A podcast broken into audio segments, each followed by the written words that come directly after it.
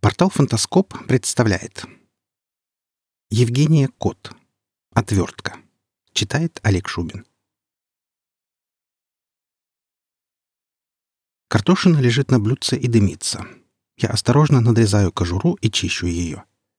Это последняя картошка в доме.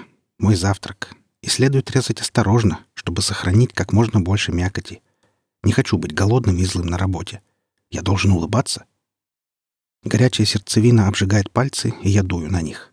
Очистив, солю и, надкусив, наслаждаюсь вкусом. Прекрасно. Запив картошку стаканом минералки, собираюсь и еду на работу. Я живу в мегаполисе. Первое, что вижу, выходя на улицу, густой дым, застилающий небо и верхние этажи небоскребов. Там, над домами, летают дирижабли, перевозящие состоятельных граждан и проводящие экскурсии по нашему городу. Небо здесь цвета спелой дыни. Воды мало, и она коричневая. Береговые камни красного цвета, что говорит о большом количестве железа в сточных водах. Ах да, забыл представиться. Я инженер. Я часть города, помогаю ему дышать, расти и расширять горизонты. Дома похожи на огромные шестеренки. Каждая шестеренка — квартал, каждый зубец — сектор. Есть промышленный квартал, квартал искусства — квартал военных, квартал тюрем, медицинский квартал. А есть главный квартал. Это самая высокая шестеренка. Она стоит в центре и задает вращение остальным. Город живет своей жизнью. Благодаря естественному вращению домов дома вращаются за счет энергии тепла тел людей, ходящих по секторам. Есть энергия. А благодаря энергии есть свет, тепло и вода. В главной шестеренке находится командный центр — Рейсовый дирижабль приземляется на крышу, и я иду именно туда. Спускаюсь на нижний этаж. Я всего лишь техник, маленький винтик большой системы. Сажусь за квантовый компьютер, загнанный в деревянный корпус по последнему слову экологов. Включив машину, запускаю наблюдательную программу. Я занимаюсь благоустройством кварталов. Моя работа приносит небольшие, но стабильные деньги, билет в спортзал, дотации на обед и чувство, что завтрашний день будет не хуже сегодняшнего. Открывается наблюдатель 3.0. Скрипт, который позволяет государству увидеть интернет нашими глазами. Закон гласит, нужно запускать его при каждом запуске компьютера. Я законопослушен. Оставляю наблюдателя 3.0 в фоновом режиме, а сам лезу в сеть. Сеть — главная гордость человечества. Здесь ты можешь общаться с каждым и делать что угодно, пока это не нарушает законы твоей страны. А если нарушает, Извини, придется пожаловать в места не столь отдаленные. Ищу специальную отвертку для настройки роста озеленительной системы. Проверяю ссылки в поисковике. Одна, вторая, третья. Щелкаю по четвертой, и экран внезапно меркнет. Не понимаю, что происходит. Щелкаю мышкой, перезагружаю компьютер. В кабинете орет сирена.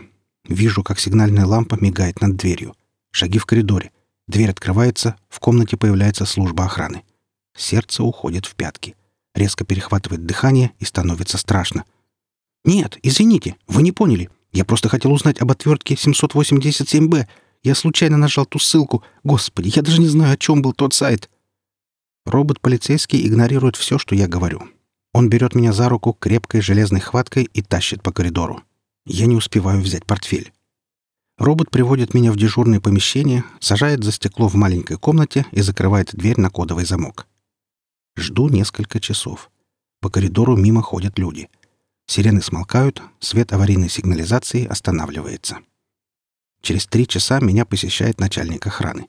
С ним трое полицейских. Он заставляет подписать бумаги со словами «Так будет лучше». И я подписываю. А потом полицейские надевают на меня наручники и уводят. Я так и не успел ничего объяснить, даже возразить не смог. Они не дали мне такой возможности. Несколько дней в СИЗО. У меня верхняя полка, жесткая кровать, макароны по четвергам. Все вроде не хуже, чем на воле. Я знаю эту тюрьму, проектировал здесь озеленение, когда работал в системе, и знаю, как расположены коридоры и помещения. Я почти дома. Ночью становится страшно. Кто-то плачет этажом выше, в корпусе рыжих. Рядом с рыжими несколько камер для левшей. В наше время они активно скрываются, притворяясь правшами. Рядом с левшами большой корпус женщины. Не слишком хорошо понимаю, за что они здесь. Следом — геи. Им часто достается от рыжих и левшей. Хожу по камере.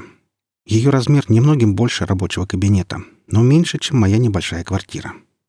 Я не успел заплатить коммунальные платежи. Значит ли это, что система отдаст мою квартиру кому-то другому? Что будет с моими вещами? Стараюсь не думать. Обнаружил, что думать вредно. Начинаешь расстраиваться. Зато у меня появился друг. Его зовут Март. Его одежда потрепана, а борода длинна. Он разговаривает с большим тюремным котом, кормит его пойманными крысами и чешет спинку. Кот счастлив спать у него на голове всю ночь напролет. Март говорит, что система прекрасна в том виде, в каком есть. Система совершенна. Здания ее высоки, их невозможно разрушить. Идеи сильны, они сплачивают нас в одно целое. Еще Март пьет дождевую воду, которая собирается в дальнем ведре вдоль стены. Я не знаю, как можно пить воду зеленого цвета. Я не могу. Меня переводят в колонию общего режима. Мне дали два года, не слишком много. Мою квартиру забрал Жек. Еду в тюремном автобусе и смотрю в небо. Оно желтое, покрытое дымом. Ищу дирижабли и провожаю их взглядом. Дирижабли прекрасны. Словно огромные чудища, пожираемые облаками, они то появляются в городском дыму, то исчезают. Позже, гуляя по тюремному двору, вновь ищу дирижабли. Двор имеет шестиугольную форму. Обнаружил, что если считать последовательно все углы, которые встречаются вдоль забора, углы зданий, вышек надзирателей, парковой дорожки, время идет быстрее. Я считаю, проходя вдоль забора, и ищу дирижабли. Вижу высокую стену, покрытую стальными листами. Иногда я чувствую, как дождь барабанит в спину. Иногда слышу сильный ветер, завывающий в коридорах тюремных корпусов. Через две недели появляется Март. Он осунулся, оглядывается вокруг в страхе. При нем кот, огромный, хорошо откормленный. Они все еще делят одну камеру на двоих. Надзиратели закрывают на кота глаза. Он им не мешает. Март узнает меня и гуляет рядом. Я считаю углы, а он рассказывает о том, что когда-то был партизаном. У него был огромный байк, и он продырявил на нем дирижабль чиновника. Марту уговаривали оплатить ремонт, но денег у него не было. Он получил год колонии. Март смотрит в небо так же, как и я. Сначала я думал, он высматривает дирижабли. Но нет, он высматривал пару байкерш. Март сказал, среди байкеров есть три девушки. Они никогда не открывают лиц, никто не знает их имен. На спине их курток вышита надпись «Нельзя арестовать идею». Март говорит, они летают над городом. Он видел их несколько раз, но, увы, далеко и недолго. Иногда они разбрасывают листовки, призывающие бороться против системы. У них нет никаких иных идей, кроме свободы. Март говорит, что не может быть другой идеи, кроме свободы. Не должно быть винтиков, болтиков и государства. Глупо говорить взрослым людям, что им нельзя, а что можно. Мне страшно за него. Он сумасшедший. Ведь без системы начнется хаос. У человека не будет ориентиров. Мы волки. Человек боится другого человека, и поэтому нам нужна система, чтобы останавливать таких опасных типов, как Март и как те парабайкерши. Меня будет хрип кота. Кот ходит по Марту, но тот не реагирует. Кот урчит и мяукает. Я встаю, включаю свет и вижу, как бледно и неподвижно лицо байкера. Зову охрану. Они приходят, проверяют пульс. Пульса нет. Зову врача. Врач говорит «инфаркт». Время смерти — 4 утра. Все уходят. Я остаюсь один. Со мной кот. Он трется о сапоги. Поднимаюсь, достаю банку с тушенкой, вываливаю ему мясо. Это мой запас на завтрашний день. Но пусть. Ему нужнее. Смотрю сквозь решетку на небо. Отодвигаю ведро, собирающее дождевую воду от стены. Оно отвлекает. Вижу, как за решеткой плывет полосатый дирижабль. Кот ест на полу, громко урча. Слышу, как в моей голове стучат часы. Они отбивают время моей смерти. Она приближается. Я всегда буду здесь, в тюрьме. Даже если выйду и буду жить снаружи, в доме, ходить на работу, я все равно буду жить в тюрьме. И я буду бояться. Каждый день бояться. Чего я боюсь? Смерти? Но с человеком не может произойти ничего страшнее, чем смерть. В любом случае, за смертью нет боли, есть только покой. Сижу и слушаю просыпающиеся этажи. Где-то там отдается эхом женский плач. Кого-то бьют, где-то громко ругаются. Никому из них я не могу помочь. Даже посочувствовать не могу, потому что мы с котом ограничены нашей камерой. Но коту, кажется, все равно. Он доедает тушенку и заваливается спать рядом с банкой. Чешу ему пузо, и он тихо мурлычет. Иногда кот открывает один глаз и смотрит на кровать Марта. Но его больше нет. Проходит неделя. Чувствую глухую пустоту внутри. Не знаю, это тоска по Марту или что-то еще. Ни с кем не разговариваю. Вообще.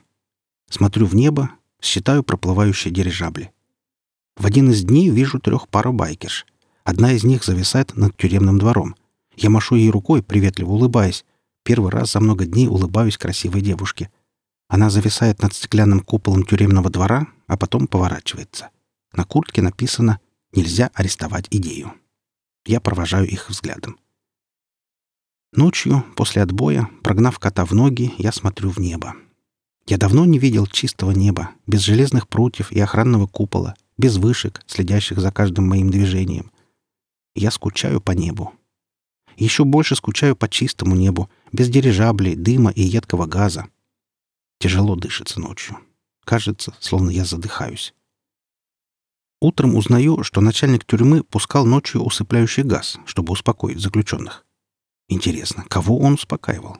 Ту, что плакала, или тех, кто кричали?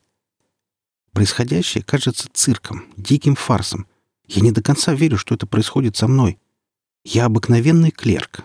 Винтик, болтик. Я был частью системы, верил в систему и верил, что меня-то она не тронет. И я ошибся. Системе все равно, плохой ты или хороший, следуешь ее правилам или нет. Система — колесо фортуны, воплощение русской рулетки. Ее движения случайны, их невозможно контролировать.